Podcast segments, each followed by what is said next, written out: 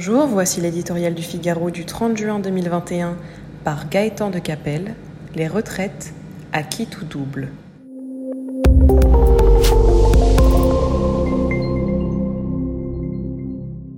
Emmanuel Macron a toutes les raisons du monde de vouloir réformer les retraites.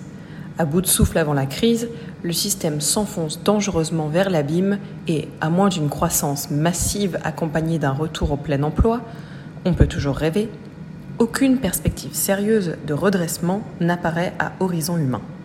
Le plus probable est que si rien n'est fait, viendra le jour où les générations futures, à qui nous aurons laissé une montagne de dettes, ne seront plus en mesure de le financer. À moins que les créanciers de la France, lassés de tant d'années de laxisme et inquiets de notre capacité à rembourser les 2700 milliards d'euros que nous leur devons, décident d'ici là d'exiger des taux d'intérêt plus élevés. Veut-on vraiment, après la crise sanitaire, prendre le risque d'une crise financière? La réalité est qu'il est temps de réformer les retraites, en relevant l'âge de départ, seule mesure efficace, immédiatement et aux effets financiers massifs.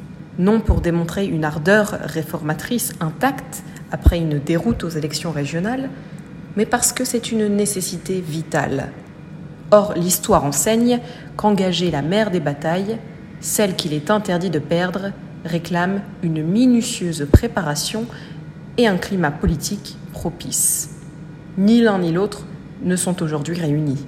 Le chef de l'État, qui s'opposait voici encore peu à toute mesure d'âge pour se concentrer sur une refonte totale du système, peut-il, sans en avoir reçu mandat, proposer tout à coup l'inverse? De même, doit-il s'interroger sur ses chances de parvenir à ses fins face à toutes les oppositions La gauche et les syndicats, comme d'habitude, mais aussi les chefs d'entreprise et une grande partie de sa majorité. Tous l'adjurent de ne pas allumer un brasier qui mettrait en péril la reprise économique après 15 mois de crise. Emmanuel Macron, poussé par son tempérament, peut, à ses risques et périls, se lancer cet été dans l'aventure.